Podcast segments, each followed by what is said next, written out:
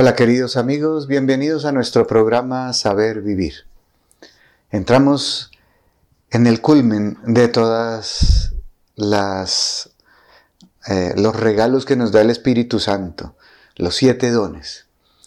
Hemos visto cómo paulatinamente, ordinariamente, como decíamos en programas anteriores, extraordinariamente va de otro modo, pero ordinariamente todos los, siete dones van entrando en el alma paulatinamente. Primero el menor, que es el don del temor de Dios. Luego se va llenando el siguiente, digámoslo así, vaso, como si fueran varios vasos, siete vasos. Después viene el don de la ciencia, luego el don de la fortaleza, que está un poquito menos lleno. Luego el don del consejo, un poquito menos. Luego el don del entendimiento y por último el don de la sabiduría. Cuando ya se ha llenado el primero, ya se está terminando de llenar el segundo. Cuando ya se ha llenado el don del el temor de Dios, ya se está terminando de llenar, es decir, de llegar a su plenitud en la persona el don de la piedad, que es el segundo. Y así sucesivamente. Cuando vamos en esta relación, en este séptimo programa de los dones del Espíritu Santo, estamos viendo el último de todos, que es el don de la sabiduría. Quiere decir que ya la persona tiene el don del temor de Dios lleno, el don de la piedad, el don de la ciencia, el don de la fortaleza, el don del consejo y el don de la, del entendimiento o inteligencia. Y le falta por llenar el último poquito del don de la sabiduría para alcanzar a tener los siete dones en plenitud. Pues bien, eso es lo que vamos a explicar hoy, que es el más sublime y el más alto de todos los dones, que es el don de la sabiduría, el que vamos a explicar hoy. Sean pues bienvenidos.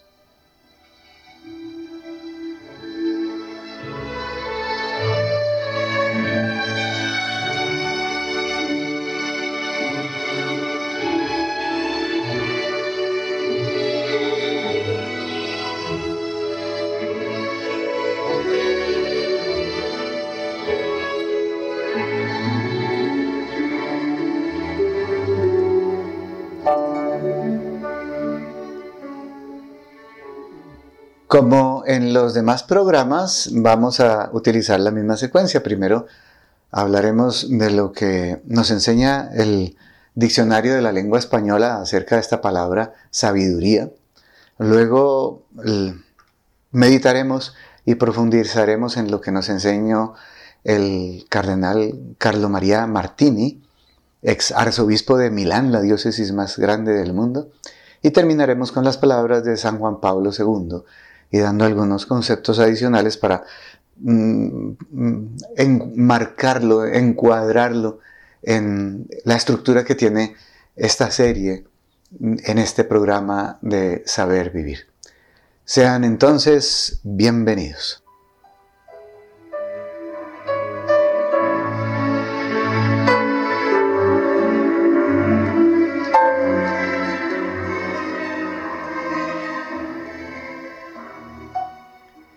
Comenzamos entonces por la explicación de la palabra sabiduría. La palabra sabiduría traduce conducta prudente en la vida. La prudencia es aquella virtud a través de la cual utilizamos las cosas de manera que salgan de la mejor forma posible, aplicando en cada uno de los acontecimientos de nuestra vida mayor o menor fuerza, mayor o menor intensidad, en las cosas o retraimiento total y abstracción total de la situación para que las cosas vayan dándose según su curso normal. Es decir, nos abstenemos de intervenir en ellas, las dejamos cursar o nos metemos tranquila y prudentemente, es decir, con el mayor tacto para que salgan lo mejor posible. Pero eso es la virtud de la sabiduría. En cambio, el don por sí mismo, el don del consejo, según el cardenal, es el don de verlo todo con los ojos de Dios, con su mirada, de verlo todo desde arriba. Es el don de ver los acontecimientos y las situaciones como los ve Jesús crucificado y resucitado, es decir, desde lo alto de la cruz y también desde la gloria de la resurrección. No es lo mismo, dicen un dicho, eh, torear que ver los toros desde la barrera. Cuando estamos toreando nos angustiamos, nos preocupamos, a veces no sabemos qué hacer, pero cuando ya hemos toreado y miramos desde la barrera a otro toreando, nos damos cuenta de muchas cosas que no habíamos visto anteriormente y que nos dan un poquito más de conocimiento sobre el tema y de habilidad para salir adelante en la dificultad en la que estamos. Y ahí la cosa. Si lo vemos no solamente desde la barrera, sino desde como lo ve Dios, Jesús crucificado, allá arriba, desde el sufrimiento, desde el dolor, desde el querer salvar a toda la humanidad, o desde el haberla salvado ya, desde la gloria de la eternidad, da una mayor cobertura visual y por lo tanto una mayor cobertura intelectual y sabemos exactamente qué está pasando y cómo abordar el problema que está ocurriendo o la perspectiva de la vida que estamos viendo en ese momento. Se trata de ver desde lo alto y desde el centro, no por una inteligencia particular o una luz intelectual, sino por un instinto divino. Así como no son seres humanos y los animales tienen un instinto, eh, y, ese instinto a los animales los deja tomar decisiones adecuadas para salvarse, por ejemplo, en un momento de peligro, para conseguir comida en un momento de hambre, para buscar el aparearse en determinados momentos de su vida, también el ser humano tiene cierto instinto para descubrir las diferentes circunstancias que están rodeándolo en ese momento. Pues lo mismo ocurre con Dios. Dios también tiene su propio instinto, que es infinitamente superior al del ser humano. Hay mucha menor distancia entre el instinto animal y el instinto humano que entre el instinto humano y el instinto eh, divino o de Dios. La sabiduría, sigue diciendo el cardenal, significa precisamente sabor. No es solamente ver, sino saborear. Es, decir, como decíamos hace un momento, desde lo alto, pero también desde el centro. Testear, dirían los muchachos hoy en día, y eh, profundizar, ver la circunstancia o la situación desde dentro. Y está ligado al amor, a la caridad, más que a la inteligencia. Es decir, es la inteligencia del amor, del corazón. Es una penetración amorosa que percibe el sabor de los misterios de Dios. Repito, esto como es un don, no lo podemos adquirir por nuestras propias fuerzas. Es un regalo del cielo y el Espíritu Santo nos lo dará cuando a Él le parezca lo más oportuno. Y generalmente el momento más oportuno es cuando ya tenemos los otros siete dones en plenitud y no nos falta sino llenar este último vaso como decíamos al comienzo del programa. Entonces, ¿cómo, ¿cómo se percibe el sabor de los misterios de Dios? O mejor, ¿qué misterios de Dios empezamos a saborear con este sabor del don de la sabiduría? Sabor viene de sapore. Sapore dice sabiduría. Sabor no es tanto un acúmulo de conocimientos como un saborear las situaciones y las circunstancias y los pros y los contras y la mejor opción. Vamos entonces a entender con este regalo del cielo los misterios de Dios más profundamente. Seguirán siendo misterios eternamente. Incluso cuando lleguemos al cielo, quizá no se nos desvelen por completo esos misterios, pero los empezamos a degustar y a conocer con ese cognoscere que viene del coger, coger, cognoscere, coger, asir, agarrar. Por ejemplo, el misterio de la Trinidad. Por ejemplo, el misterio de la cruz. Por ejemplo, el misterio del reino de Dios. Por ejemplo, el misterio de la historia. Mi historia desde la infancia hasta hoy y hasta intuir un poco del futuro y el misterio de la historia de todo lo que me rodea y de quienes viven conmigo y de quienes vivieron antes, es decir, los que me precedieron y, y los que seguirán después de mí. Y vamos comprendiendo con ese sabor de Dios estas cosas de un modo mucho más elevado que con la capacidad natural. Es una capacidad sobrenatural que nos regala el Espíritu Santo. Hecha esta explicación, vamos entendiendo cómo este regalo del cielo nos hace capaces de profundizaciones que antes no alcanzábamos. Porque el Espíritu Santo nos enseña a saborear esas profundizaciones. Y esta sabiduría eh, se les da a las personas más sencillas. Incluso se les da más fácilmente a ellos que a los que no somos tan sencillos. Porque cuanto más sencilla sea una persona, más se parece a Dios. ¿Por qué? Porque Dios es infinitamente simple, así como es infinitamente puro, y es infinitamente hermoso, y es infinitamente sabio, y es infinitamente poderoso, y es infinitamente bello, asimismo es infinitamente puro, simple.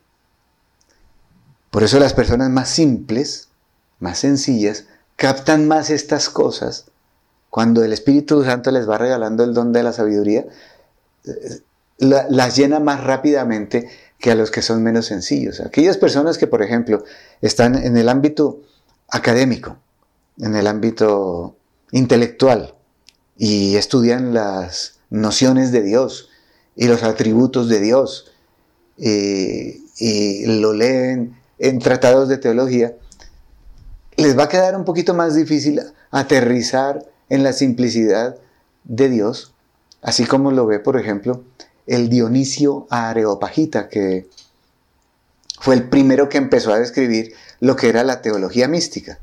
Y es el que nos dio una visión más clara de Dios en la oscuridad de no entender absolutamente nada pero con esa sencillez tan pura, tan íntima de Dios, se metió en la sencillez de Dios y la comprendió mucho más elevadamente que todos sus predecesores. Entonces, por eso es que dice el cardenal, cuán grande es en esas personas sencillas el sentido de la providencia divina. Saben que Dios los está cuidando. Cuán baja es la estimación de las cosas terrenas. Saben que esto es pasajero cuán grande es la paz íntima comparada con la paz que da el mundo. Y descubren en esas palabras de Jesús esa sabiduría. Mi paz os dejo, mi paz os doy, pero no os la doy como la da el mundo, sino como la doy yo. Y cuán grande es el gozo de una vida intachable en estas personas puras, sencillas, simples. Bueno, esto es evidentemente mucho más profundo de lo que estoy explicando, pero sirve como abre bocas para que lo vayamos entendiendo.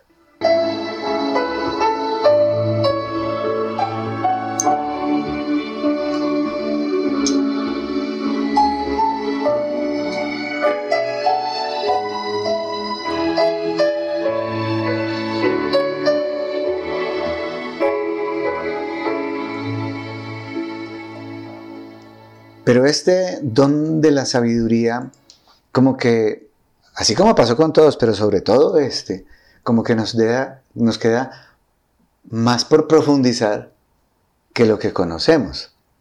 Este don, por ejemplo, permite enmarcar cada problema en un marco más amplio. es el campo de la verdad completa, de la verdad total, de la verdad auténtica. Por eso decíamos que era como ve las cosas Cristo desde lo alto de la cruz o desde lo alto del cielo en la resurrección. Entonces una persona, por ejemplo, no se da cuenta que una enfermedad lo está acercando más a Dios. O una situación difícil o dolorosa, como decía Jean-Pierre de Cusat en su famosísimo escrito, eh, La Divina Providencia, abandonarse en la divina providencia, este don de la sabiduría le hace entender a uno, por ejemplo, que un sufrimiento es buenísimo para el crecimiento espiritual, o la muerte de un ser querido, o un dolor profundo en el alma, producido por alguna circunstancia difícil en la vida, hace crecer al individuo mucho más, y no lo notan sino los que tienen este don, que el esfuerzo personal por adquirir, por ejemplo, una virtud. Dice este sacerdote jesuita francés, Jean-Pierre de Cusat, que allá en el cielo nos lamentaremos de estar pidiendo que, por ejemplo, Dios nos cure una enfermedad o nos saque de un problema difícil, cuando allá ya, ya nos damos cuenta de que eso fue lo que nos ayudó a superar la vida espiritual de los principiantes y llegar a ser más avanzados e incluso perfectos en la vida espiritual. Sin ese sufrimiento, sin ese dolor, sin esas dificultades, no habríamos alcanzado a, llegar a ese nivel tan alto de espiritualidad que nos hará gozar de la eternidad mucho más que si no hubiéramos pasado por esas circunstancias difíciles en la vida. Por eso decíamos que es el don que permite enmarcar cada problema en un marco más amplio, el marco de la verdad total, completa, auténtica. Lo que es opuesto a la sabiduría es la falta de sabor de las cosas de Dios, la carencia del sentido de Dios, del sentido del misterio, del sentido de la providencia, de ese cuidado que Dios tiene de cada uno de sus hijos. Por eso las personas que no tienen este don de la sabiduría no se dan cuenta del bien que les hace sufrir, del bien que les da la cruz. La cruz produce más beneficios, tantos más beneficios que podríamos llamar a la cruz, que es la mayor bendición que puede recibir un ser humano.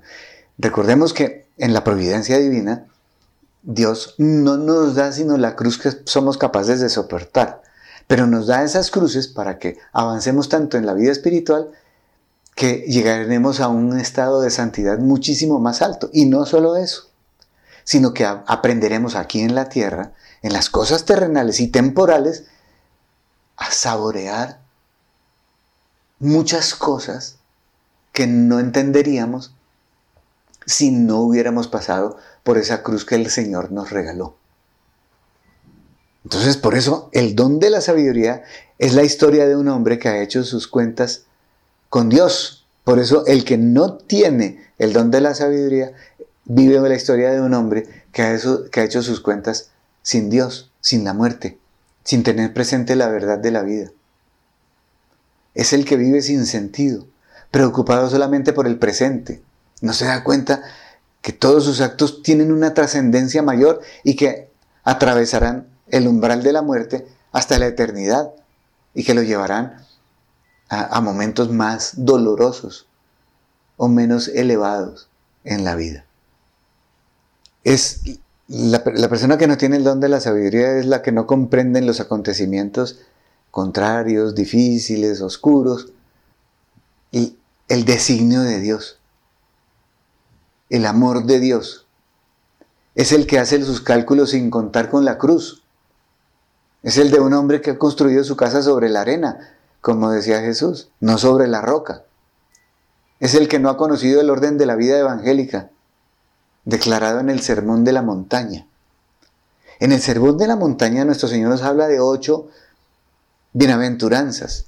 Y una de esas dice, Bienaventurados los pobres, otra dice, bienaventurados los que sufren. Entonces, el que tiene el don de la sabiduría comprende muchísimo mejor las bienaventuranzas. Si Dios nos da vida y oportunidad, hablaremos de una relación que hay entre estos siete dones del Espíritu Santo y las ocho bienaventuranzas.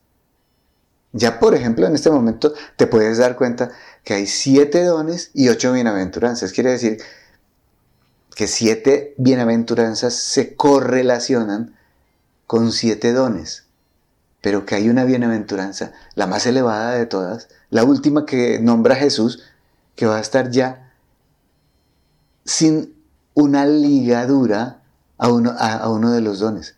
porque ya está por encima de los dones. Y solamente me atrevo a avanzarte que es el amor puro, el amor divino, cuando la persona ya está amando con el amor de Dios. Si Dios quiere, como digo, lo expresaremos mucho mejor en otro programa de esta misma serie. Bueno, estas personas que no tienen el don del Espíritu Santo, seguimos diciendo, no reconocen el orden de la vida evangélica, que está expresado en hacerse pequeños, en no pretender los primeros puestos, en respetar la autoridad, en amar la oración, en vivir en común, en perdonar las ofensas. Todo esto solo se entiende con el don de la sabiduría. Digo, todo se entiende plenamente, totalmente, cabalmente, con el don de la sabiduría. ¿Cómo puedes dejar de pedir estos siete dones al Espíritu Santo todos los días? Si tú te acuestas y no los has pedido, acuérdate, puedes hacerlo mientras te duermas. Porque si no lo haces ese día, quizás pasaste ese día en vano y perdiste el regalo que Dios te quería dar ese día. Ese don de la sabiduría, que es la plenitud de todos los dones, es un don instintivo, en, el, del que uno se da cuenta es después. No es necesario que lo sintamos, porque el Espíritu no tiene necesidad de hacerse sentir para actuar en nosotros. Se nos puede estar dando sin que nos demos cuenta. De hecho, es el camino ordinario, que se nos dé sin que nos demos cuenta. Empieza a actuar en nosotros y a transformarnos y a llenarnos de su paz. Muchas personas, tal vez con frecuencia también nosotros, se mueven por su voluntad. Cuentan únicamente con sus propias fuerzas a la hora de trabajar. Piensan que todo lo tienen en la mano. Ese es el error. Oremos intensamente para que el fuego del Espíritu Santo arda no solo en nuestros corazones, sino también que caliente e ilumine los corazones de toda nuestra sociedad. Así se llegará a la plenitud de la vida cristiana, porque la vida cristiana bien vivida solo se llega a ella cuando tenemos en plenitud los siete dones. Y si tenemos en plenitud el don de la sabiduría es porque ya tenemos en plenitud los otros seis. Pidámoslo, pidamos los siete dones, pidamos la sabiduría del Espíritu Santo para poder comprender las ocho bienaventuranzas, para poder comprender la realización auténtica del cristiano, que es la plenitud de la vida evangélica y por lo, para la cual necesitamos los siete dones del Espíritu Santo. Pidámosla siempre, cada vez que nos acordemos, los siete dones del Espíritu Santo.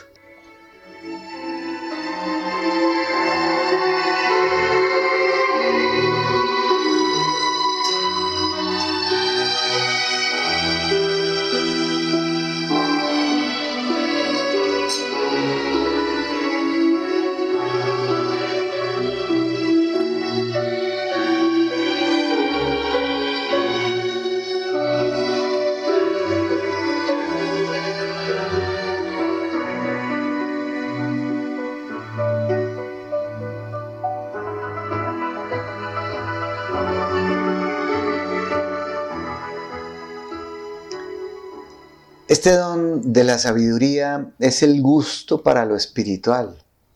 Habíamos dicho que es un sapore, sabor, una mirada.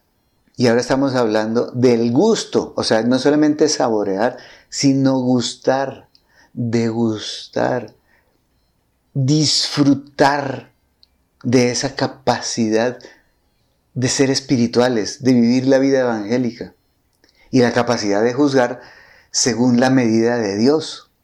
Por eso este es el más elevado de los siete dones. Si, bien se nos enseña en orden descendente, sabiduría, entendimiento, etcétera, de arriba para abajo, como lo estamos explicando en esta serie, lo estamos explicando de abajo para arriba porque es el, el, modo ordinario a través del cual nos llega a nuestra alma, primero el don del temor de Dios. Y por último, el don de la sabiduría. Por eso San Francisco de Asís habla así, pegando un salto. Dice, del temor a la sabiduría. Como diciendo, aquí están expresados los siete dones del Espíritu Santo. San Juan Pablo II, como dijimos siempre para cada uno de los dones, nos enseña que la sabiduría es la luz. Ahora apareció otra, otra figura, ¿no? Habíamos visto que era sabor, eh, la mirada y el gusto. Ahora estamos viendo que es la luz que se recibe de lo alto. Y lo explica, es como una participación especial en el conocimiento misterioso y elevadísimo que es propio de Dios, el conocimiento de Dios, el conoscere, el coger las cosas como las coge Dios, como las acoge Dios. Esta sabiduría superior es la raíz de un conocimiento nuevo, un conocimiento impregnado por la caridad, como decíamos anteriormente gracias al cual el alma adquiere una especie de familiaridad con las cosas divinas y prueba gusto en ellas. ¿Ve? Aquí estamos probando el gusto, la luz, la mirada, familiaridad. Es un cierto sabor de Dios, dice Santo Tomás. Y es un gusto, un cierto sabor de Dios, por lo que el verdadero sabio no es simplemente el que sabe las cosas de Dios, sino el que las experimenta, el que las vive, las cosas de Dios. Esto es mucho más elevado de lo que podemos llegar a expresar con las palabras humanas. Ningún idioma puede expresarlo tanto como el que lo vive. Ni siquiera el que lo vive lo puede expresar. Simplemente lo vive, pero no, no es capaz de expresarlo. Ni siente la capacidad para encontrar palabras humanas para expresarlo, ni siente que cuando lo expresa, lo expresó en su totalidad, en su complejidad, en su alteza, en su altura, en su nivel tan elevado. Así pues que este programa de Radio María solamente da, digámoslo así, como el impulso, es como si fuera un trampolín para que la persona vuele por sí sola, es decir, sea elevada por el Espíritu Santo a estas alturas, a estas altezas, a estas sublimidades que no se pueden expresar en palabras humanas. Son, por eso, inefables misterios. Inefable traduce cosa imposible de expresar. Inefable, porque son elevadísimas. Además, el conocimiento de esta sabiduría nos da una capacidad especial para juzgar las cosas humanas según la medida de Dios, según la luz de Dios, según la mirada de Dios. Es completamente eh, estamos hablando a un nivel muchísimo más elevado. La persona iluminada por este don, el cristiano, que, es impregnado por este don, sabe ver interiormente las realidades del mundo. Nadie mejor que él es capaz de apreciar los valores auténticos de la creación porque los está mirando con los mismos ojos de Dios, con la misma luz de Dios, con el mismo sabor de Dios. Los está degustando como los degusta Dios. Es decir, penetra esos misterios, por ejemplo la vida, por ejemplo la muerte, por ejemplo el dolor, por ejemplo la capacidad de perdonar, por ejemplo el, que un niño muera prematuramente o que un viejo no se muera y siga viviendo. Solo lo pueden entender a la luz de este don de la sabiduría que es emanado del mismo Dios. Por eso se llama don del Espíritu Santo. Por ejemplo, el cántico de las criaturas de San Francisco de Asís. Si ustedes lo escuchan o oyen la canción del, del cántico de las criaturas, o el cántico del hermano Sol, la hermana Luna, se van a dar cuenta cómo todas las criaturas cantan y alaban a Dios. Y, vemos que cosas inertes las cantan. Por ejemplo, la tierra, el sol, la luna, las estrellas, el aire, el agua. Estas, estas eh, criaturas lo son, criaturas lo son, pero no tienen alma, no tienen vida, como una planta que tiene alma vegetativa, o como un animal que tiene alma sensible, como un ser humano que tiene, que tiene alma espiritual. Es un alma racional e inmortal. O un ángel que también tiene un alma inmortal.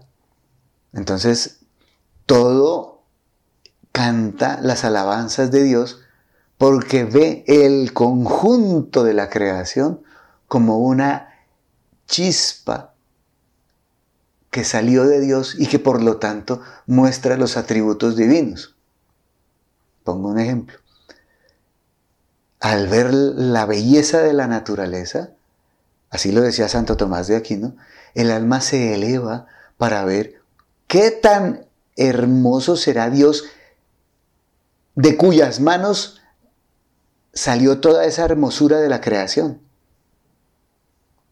Por ejemplo, al ver un atardecer, al ver unas nubes, al ver una flor hermosa, una planta o un pequeño gusano lleno de paticas o sin paticas y ver allí la vida divina o en, un, o en una bacteria, en un microorganismo pequeñito y ver ahí la vida de Dios infundida por Dios en esa criatura. Todo canta las alabanzas de Dios, la grandeza de Dios. Y lo mismo, eso es hablando de hermosura, pero hablemos, por ejemplo, de la capacidad intelectual de un ser humano, o la capacidad de comprensión de las cosas de Dios que, nos va regalando Dios en nuestra alma, o la inteligencia divina, o la perfección divina o la pureza divina o la simplicidad divina. Entonces, allí vemos cosas maravillosas.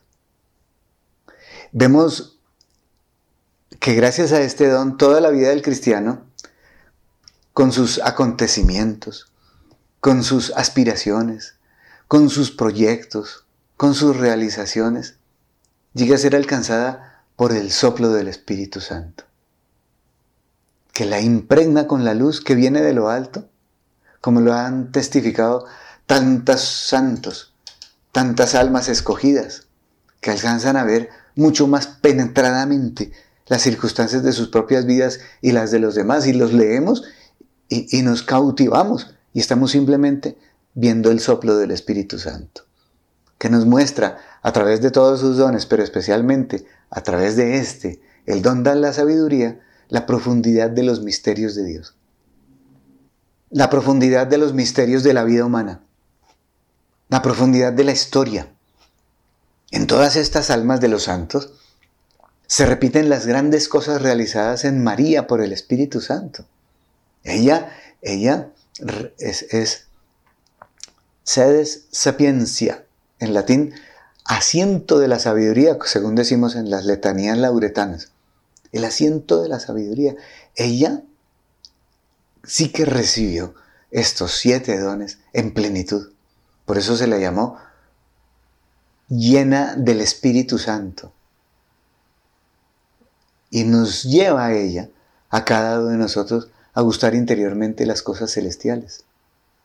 Y nos regala, porque se lo pide así al Padre, más este don de la sabiduría a nosotros para que podamos gustar interiormente de las cosas celestes. Entonces, ¿cómo no acudir a ella para que nos regale no solamente el, el, el don del temor de Dios, sino todos los dones en orden ascendente. La piedad, la ciencia, la fortaleza, el consejo, la inteligencia y este que es el don de la sabiduría que lo tuvo en plenitud como todos los demás. Ella, la pura, la perfecta, la santa, criatura, pero santa.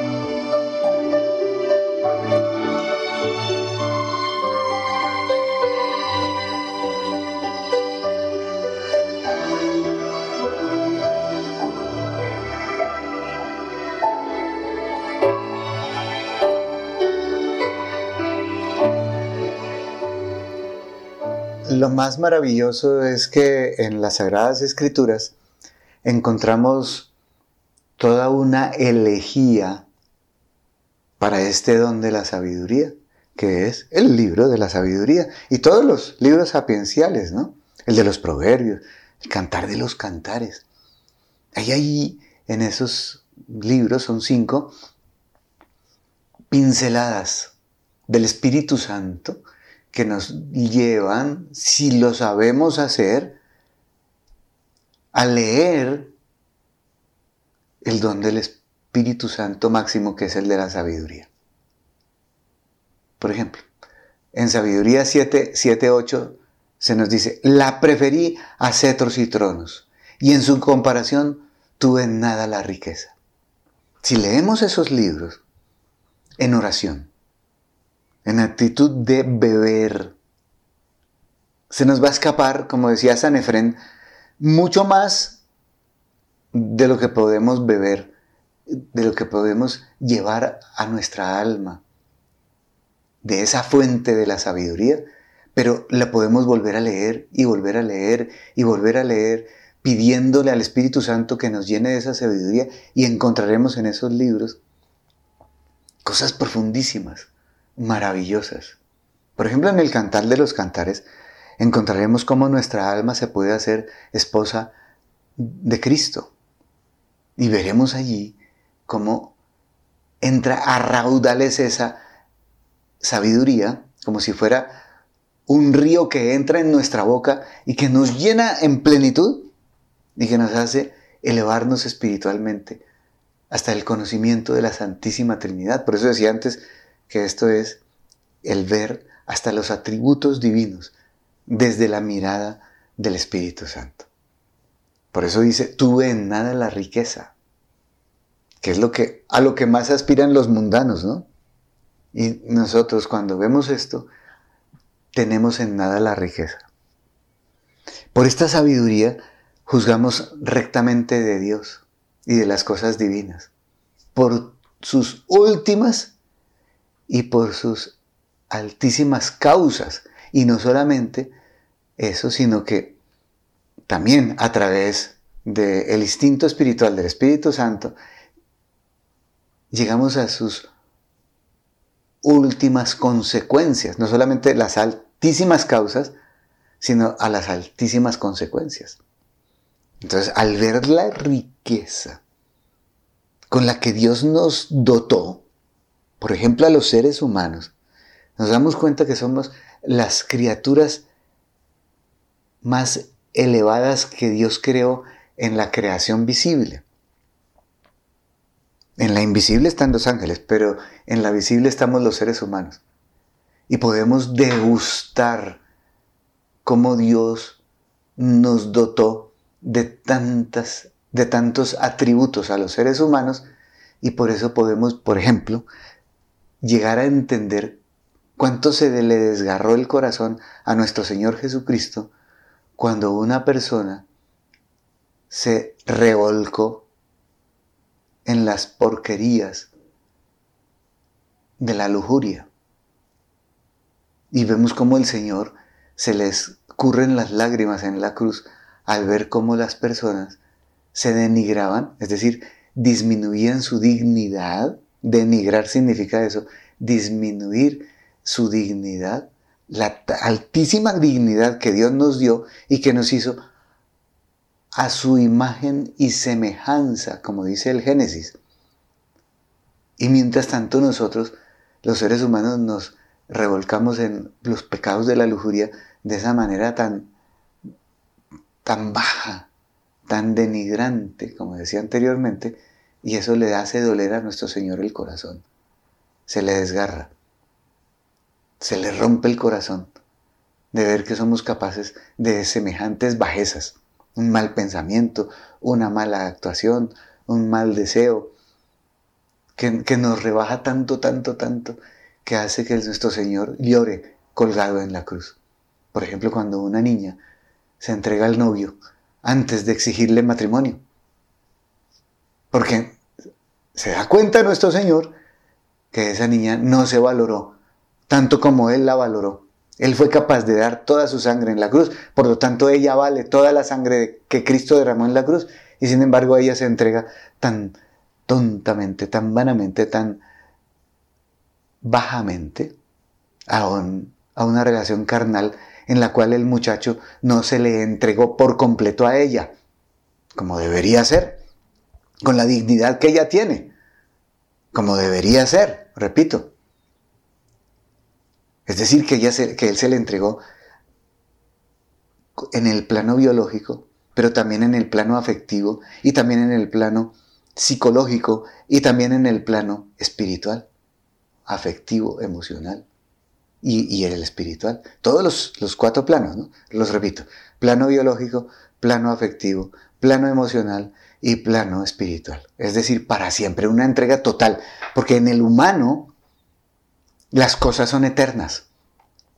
Porque el humano tiene un alma inmortal y por lo tanto la entrega tiene que ser para siempre.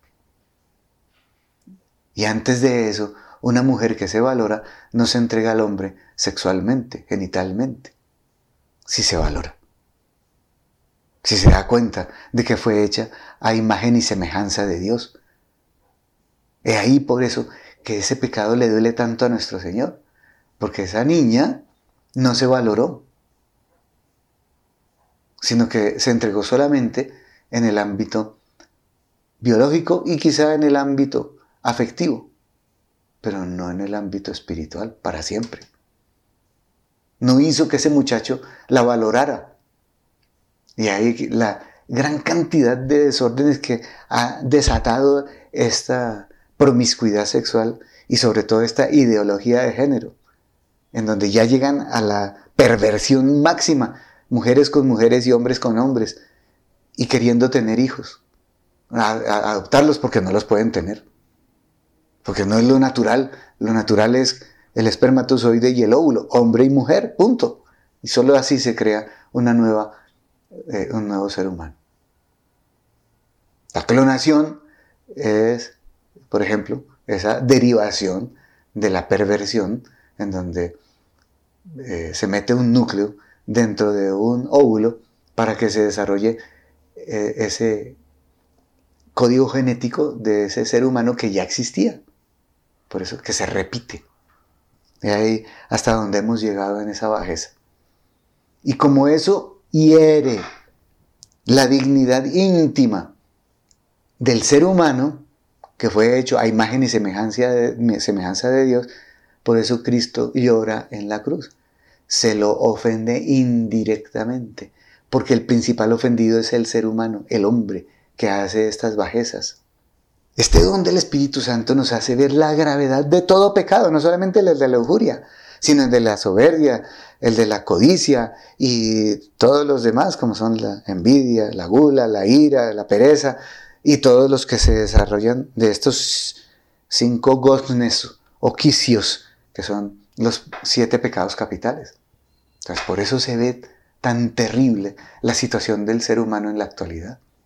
Pero eso no se ve sino con el don de la sabiduría, con el don del Espíritu Santo, que nos hace saborear con cierta connaturalidad y simpatía a Dios y, y al plan de Dios, que quería para nosotros cosas sublimes, cosas elevadas, no esas bajezas que estamos viendo en la actualidad.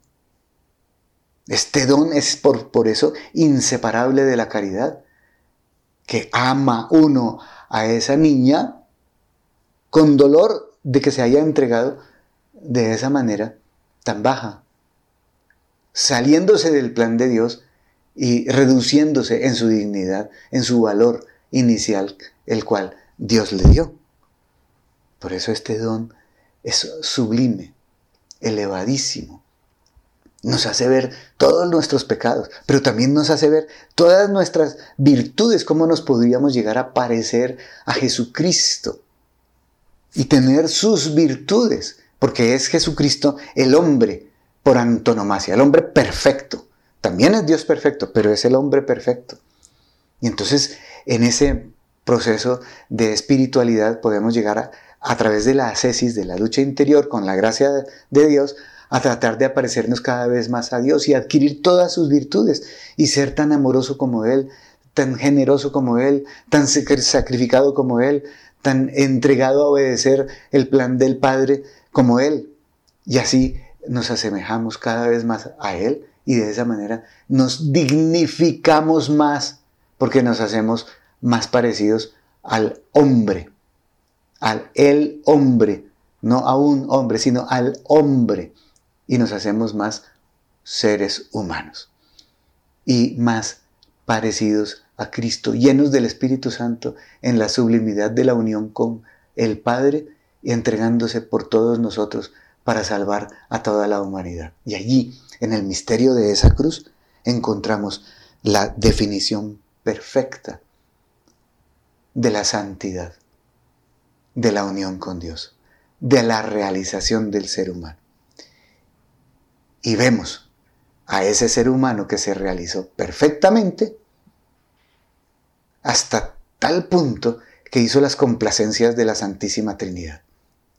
Madre de Dios, hija predilecta del Padre, madre del Hijo y esposa del Espíritu Santo. Más que la Virgen María, solo Dios.